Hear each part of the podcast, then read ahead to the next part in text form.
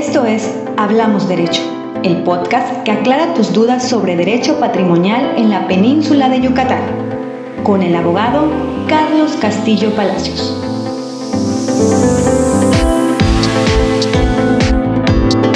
Muchas gracias por escucharnos. Esto es Hablamos Derecho con el abogado Carlos Castillo Palacios. ¿Qué tal, Carlos? Buenas tardes, ¿cómo estás? Hola, ¿qué tal? Buenas tardes, muy bien. ¿Qué tal? Aquí feliz de poder compartir un poquito más. Genial, ¿no? De hecho, el tema de hoy es bien interesante, sobre todo porque, pues en la actualidad Yucatán pues, representa un destino pues, muy importante, ¿no? En, en respecto a la, a la, a la migración tanto nacional como internacional, ¿no? Entonces, ven, venimos preguntándonos, ¿qué tan frecuente, o sea, al momento, por ejemplo, de comprar una casa aquí o una propiedad, un terreno, o rentar, ¿no? Porque decidiste, ven, tal vez decidí venir un rato, ¿no? A probar cómo es vivir por aquí antes de decidir comprar algo, ¿no? Eh, ¿Qué tan frecuente es que la persona ¿no? utilice los servicios de asesoría legal de otro estado?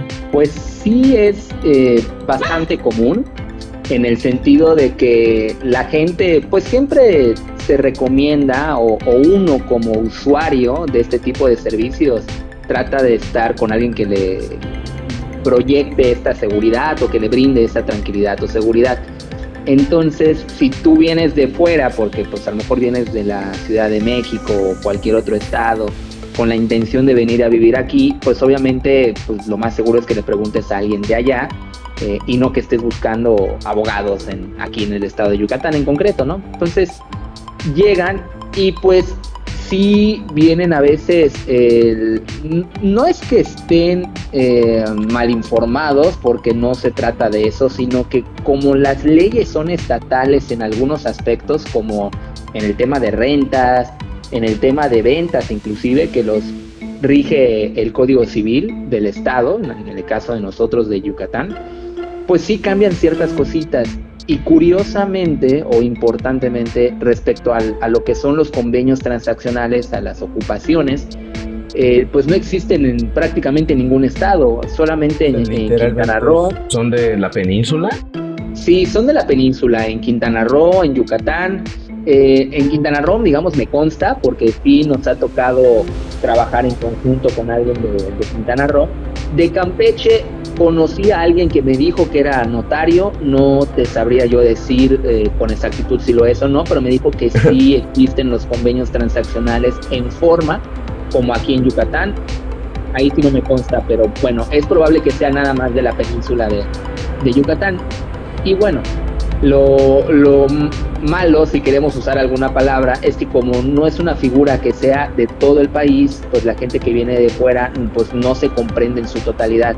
Y a veces empiezan a ver ese tipo de, de, de temas o desavenencias donde dicen, oye, es que esto no está muy claro, esto lo quiero cambiar, esto lo quiero voltear, lo quiero poner así, asado y hace que la operación se pueda volver un poquito ríspida o lenta por, por eso, ¿no? De que a lo mejor es una, no es una, un conocimiento total de, de los convenios transaccionales, sino que ellos quieren pues adaptarlo a hacer un arrendamiento y convertirlo prácticamente en un arrendamiento.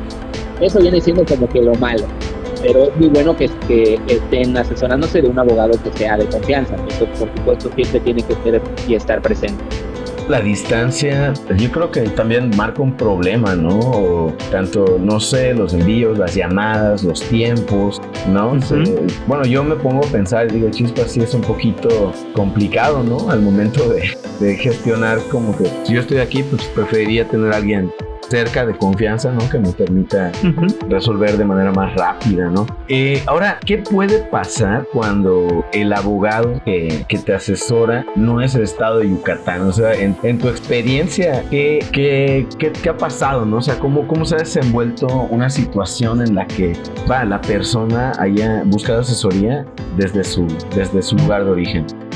Pues el, se vuelve bastante digamos, tiene muchos obstáculos. Al principio te vas dando cuenta que el, la, el interesado, el, el, ocupante, quiere pues, hacer ciertos cambios que van contra la naturaleza de los convenios transaccionales. O sea que no se trata de, de decir, oye, no, no quiero hacerlo, sino más bien de un no puedo hacerlo, ¿no? Y entonces, cuando hablas con las, las personas, con los interesados, pues a veces llegas a esa como conclusión, o sea, te das cuenta que hay algo por detrás, ¿no? Algunos sí te dicen, eh, es que eh, mi abogado me pidió esto, o, el de confianza, o quien lo esté revisando, porque me ha tocado a veces inclusive que a veces no son abogados como tal, sino a veces hasta gente de confianza, y, bueno, entonces pues toca hacer una llamada, eh, explicarles un poquito cómo está el tema, dónde pueden investigar del tema, porque te digo que está en el Código Civil del Estado. O sea, si, si llega a ver en algún momento, así como que tengo un, sobrino, ¿no? Un primo que, que, está, acaba de entrar a derecho, ¿no? Y, y, me dice que no, no, este, eso del convenio no existe, ¿no? Algo, algo similar, ¿no? Supongo que ocurre. Puede, sí, puede pasar, digo, gente de aquí que a lo mejor está empezando la carrera, que en promedio te puedo decir, en una carrera de cinco años, como en a la mitad, más o menos en los dos años y medio de tercer año de la carrera, ves esa parte del Código Civil. Eh, para que te des una idea. Entonces, si está muy, muy, muy empezando y lo quieren involucrar, a lo mejor no como profesionista del 100% hablando, sino decir, oye, estás estudiando, pues me gustaría escuchar tu opinión porque pues es, es muy importante para nosotros. Puede ser que lo hagan partícipe también de las revisiones y a lo mejor no esté tan enterado o que sean de fuera totalmente y que pues con justa razón no estén enterados porque es una figura que solamente existe básicamente en la península, como te, te comentaba. ¿Qué otras complicaciones se pudieran se pudieran presentar, no? Por ejemplo, el momento de, o sea, yo creo que algo que es bien complicado es como el momento de presentar la figura legal, ¿no? O sea, al momento de, decir, oye, eh, este no es un contrato de renta. Es correcto, de hecho sí, eso básicamente desde que me, desde que estamos en la firma, eh, pues lo primero que, que, al menos un servidor hace es revisar de dónde son, porque me da algo de información, o sea, a lo mejor llevan 20 años viviendo en, Mérida o en Yucatán y, dice, y nacieron en la Ciudad de México o en donde sea, ¿no? Pero eso me da un indicio. Entonces, normalmente reviso de dónde son, les pregunto, oye, es primera vez que estás en Mérida, ya lo has hecho antes, conoces cómo funciona este tipo de documentos un poquito.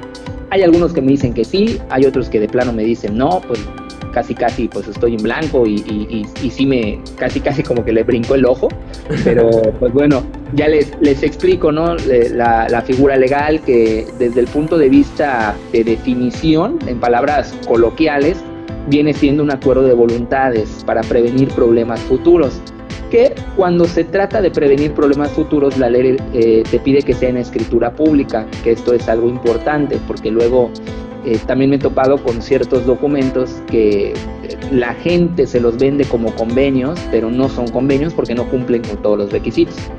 Entonces, prácticamente digamos un poquito de todo y se les explica, eh, este es un convenio, se trata de prevenir un problema futuro, que en este caso es la desocupación de tal predio, hay ciertas reglas que se tienen que seguir, que es como que lo mismo en todo el país, ahí sí no hay como que mayores reglas o diferentes, es básicamente lo mismo, pero se les explica con, con mayor lujo de detalle. Y ya una vez que, entienden o se comprende la, definición desde el punto de vista teórico nada más, porque en la práctica es casi casi lo mismo, el, pues bueno, ya, ya dieron ese pasito extra, ¿no? De decir, bueno, ya sé, ya sé de qué me estás hablando cuando menos, y empieza toda la explicación de más detalles respecto a la ocupación. Ya no tanto definición, que sí es importante brindarla al principio por ese tema que te platiqué, pero ya después entramos al tema de, las reglas, ¿no? De que, bueno, cuándo empieza, cuándo termina, un poquito respecto al resto de la operación.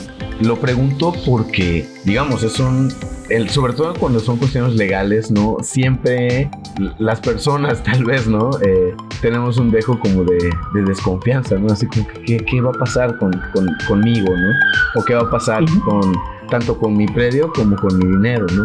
O sea, tu recomendación pues, sería tener tal vez acompañamiento del lado desde, va, el acompañamiento del lado de, del lugar de origen de la persona, pero también tener un, un asesor legal aquí? Sí, el, sería lo, ideal, digo, al final de cuentas, el tener a alguien de confianza, no importa de dónde sea, yo creo que eso es lo principal, o sea, sea de aquí o inclusive sea del extranjero. Vaya, eh, está bien tener alguien de confianza que te pueda pues, dar eso, ¿no? La certeza.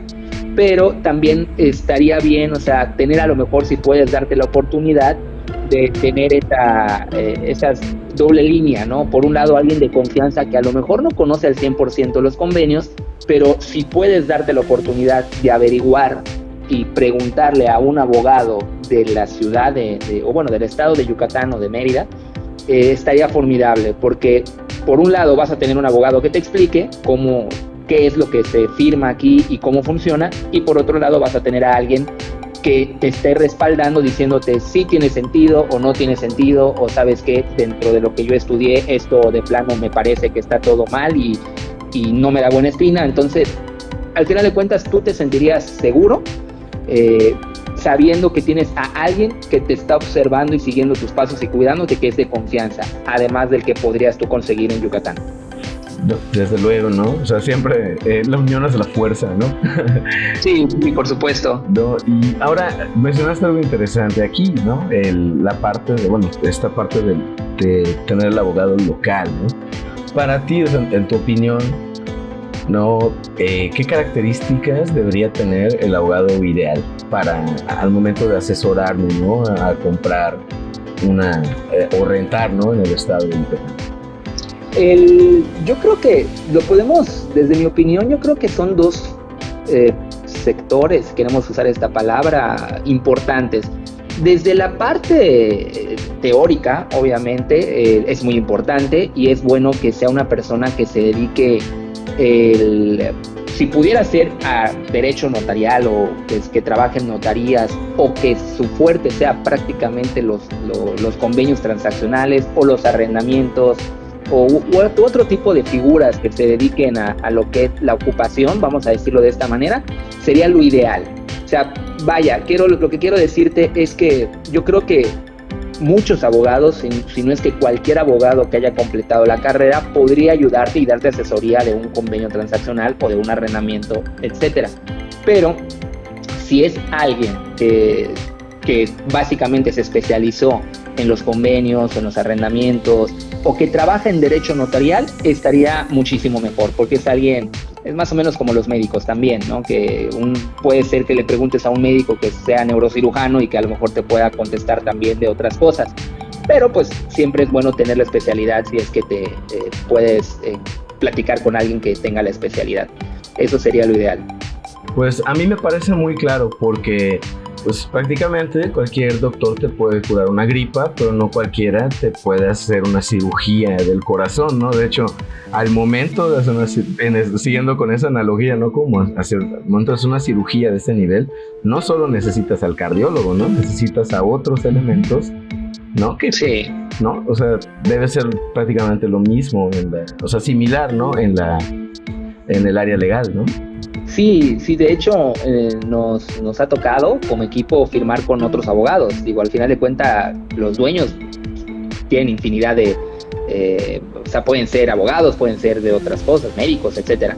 Entonces sí nos ha tocado firmar con abogados. Eh, hay uno en particular del cual recuerdo que tiene prácticamente tiene 50 años de trayectoria de, de como abogado litigante, que así les llaman a los abogados que se especializan en juicios, ¿ok? Y de ahí ya vas agarrando tu rama. A lo mejor te dedicas a juicios de mercantiles, civiles, etcétera, ¿no? Pero a lo que voy es de que nos ha tocado firmar con este tipo de abogados, voy a usar esta palabra, de donde se dedican a juicios y dicen, oye, pues está bien, o sea, aquí realmente no es muy fuerte, o sea, tú me dices cómo está, me hacen ciertas preguntas, obviamente desde otro punto de vista un poquito más especializado, eh, se les responden sus dudas, eh, vaya, y una vez que ya comprenden el 100% de la operación, eh, pues bueno, ya se, se, procede a lo que es la firma, ¿no?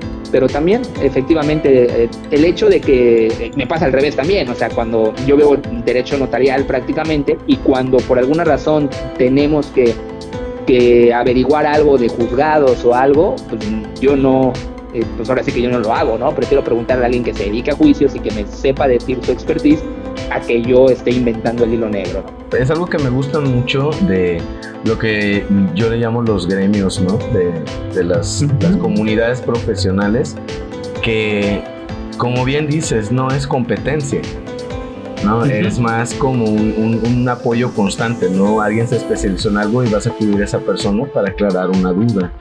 ¿no? Y, así se va retroalimentando. Yo creo, Carlos, que lo, al menos la, la, reflexión que yo me llevo de esto es que prácticamente pues, la unión hace la fuerza, como comentaba, y que o definitivamente el asesorarme ¿no? al momento de hacer una compra, una renta, ¿no? algún movimiento ¿no? notarial de propiedades, de, pues definitivamente pues la expertise, ¿no? Eh, sobre todo a nivel local es algo a tomar en cuenta, pero también es, una, es un gran tip saber ¿no? que es bueno también tener a alguien del lugar del que yo soy, ¿no? siempre y cuando no haya esta esta conexión ¿no? profesional. Es correcto. Y retomando un poquitito, el, como te comentaba, la expertise o, la parte teórica es súper importante de, de, las, eh, de aquellas cosas que debería tener como que el abogado ideal.